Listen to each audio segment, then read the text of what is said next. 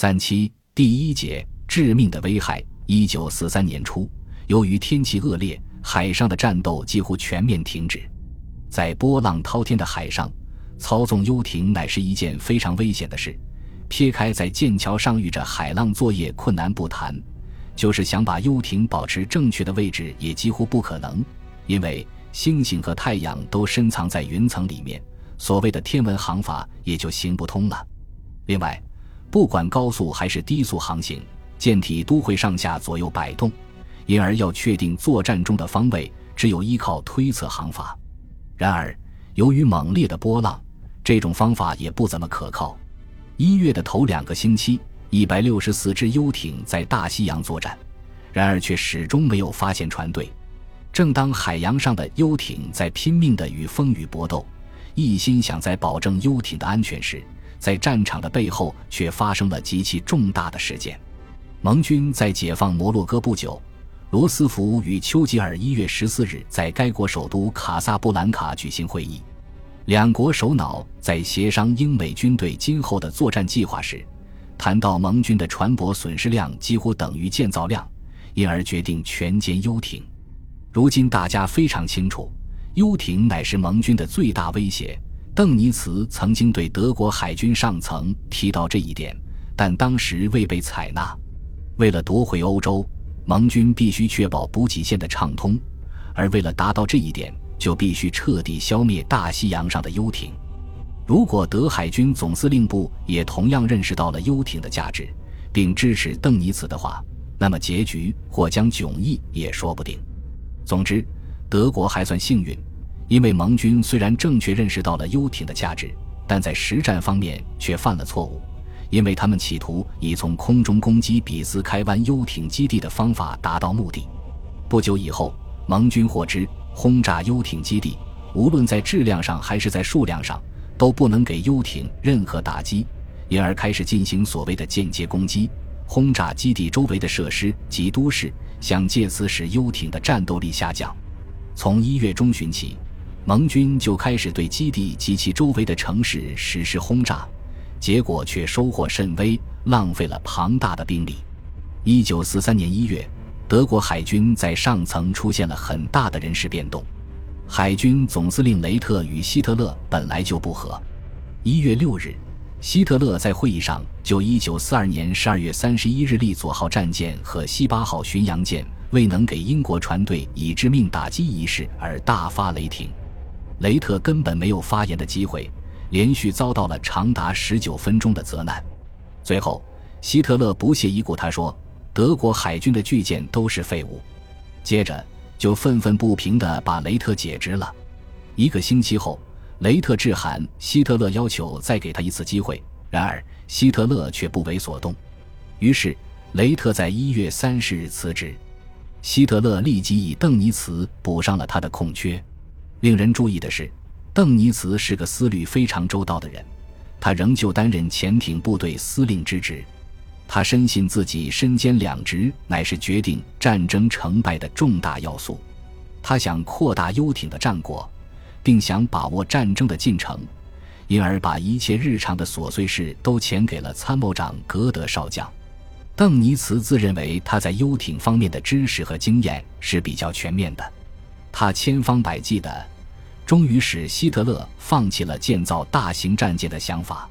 北大西洋的天气虽然使游艇不能进行积极的作战，然而在南方一月的天气并不见得太坏。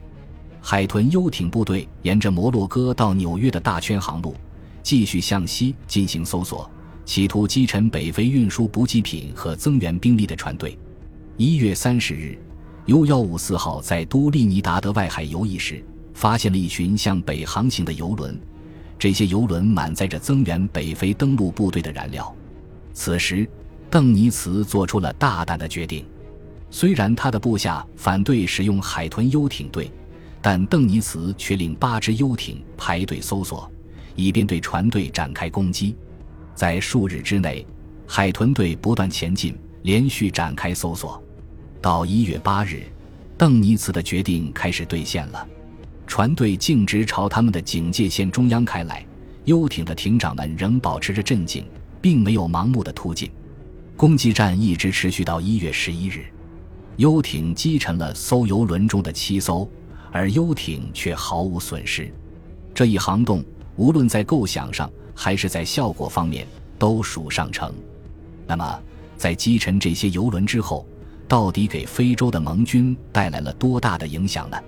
关于这一点，只要看看德第五装甲司令德尔尼姆将军给邓尼茨发的一封充满谢意的电报，即不难想象出来。一月的天气开始好转，游艇又在北大西洋展开对船队的攻击。HS 二二四高速船队遭到攻击，其中有三艘船沉没。在批游艇救起的盟军海军军官中，有一个人无意露出口风说。继 HS 二二四船队两天以后，还有一个船队将经过这里。这是一条对游艇极具价值的情报。共有二十艘游艇汇集过来，组成一条警戒线来伏击船队。英军官的话应验了，六十三艘满载贵重战略物资的船向着警戒线驶过来。护航的总共只有十二艘舰艇，战斗十分激烈，四分之三的游艇受到深水炸弹的攻击。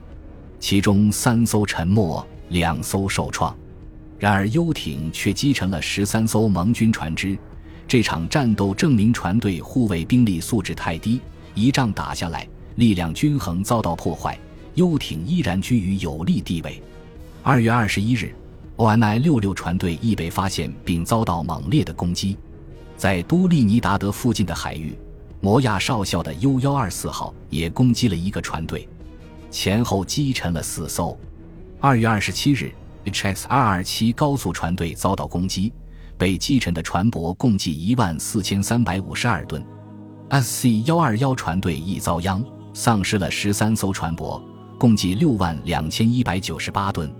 如果再加上其他零星的战果，一月份就击沉三十九艘，共计二十三万三千一百二十八吨。二月份击沉六十三艘。共计三十五万九千三百二十八吨，这些战果在很大程度上都得归功于海军总司令部暗号克 B 机关。在游艇进行攻击之前，B 机关总会竭尽全力地去译读盟军船队所使用的密码。英海军也在接收游艇司令部的无线电波，并竭力要把它们译读出来。这种活动有如玩猫捉老鼠的游戏一样有趣。例如。盟军获知游艇所在地以后，就会变更船队的航路。这时，侦察到这种无线电波的 B 机会立刻使游艇绕到船队的前方，而盟军在探知游艇的行踪以后，又会很快地变更船队的航线。德英两国都在这方面投入了大量的人力物力，都选用最优秀的人才来搞这种复杂而又重要的情报竞争。我们不妨以三月九日的事件为例吧。B 机关通报说，HS 二二八船队正经指驶向一群游艇的位置，两者之间尚相距几百公里。游艇司令部想，既然盟军会知道游艇的位置，一定也会使船队向偏北方向航行，于是下令游艇向北方移动。然而，船队却按原来的线路笔直地通过了游艇的南方。我们不太清楚这种斗志的细节，不过。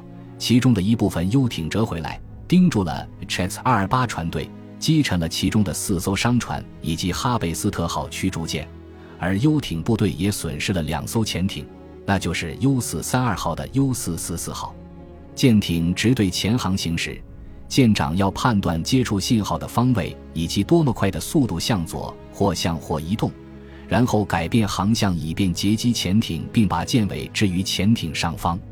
随着护航舰艇的接近，收不到潜艇回波的方位散布面扩大，而且判断前线的中心方位总是很不容易的。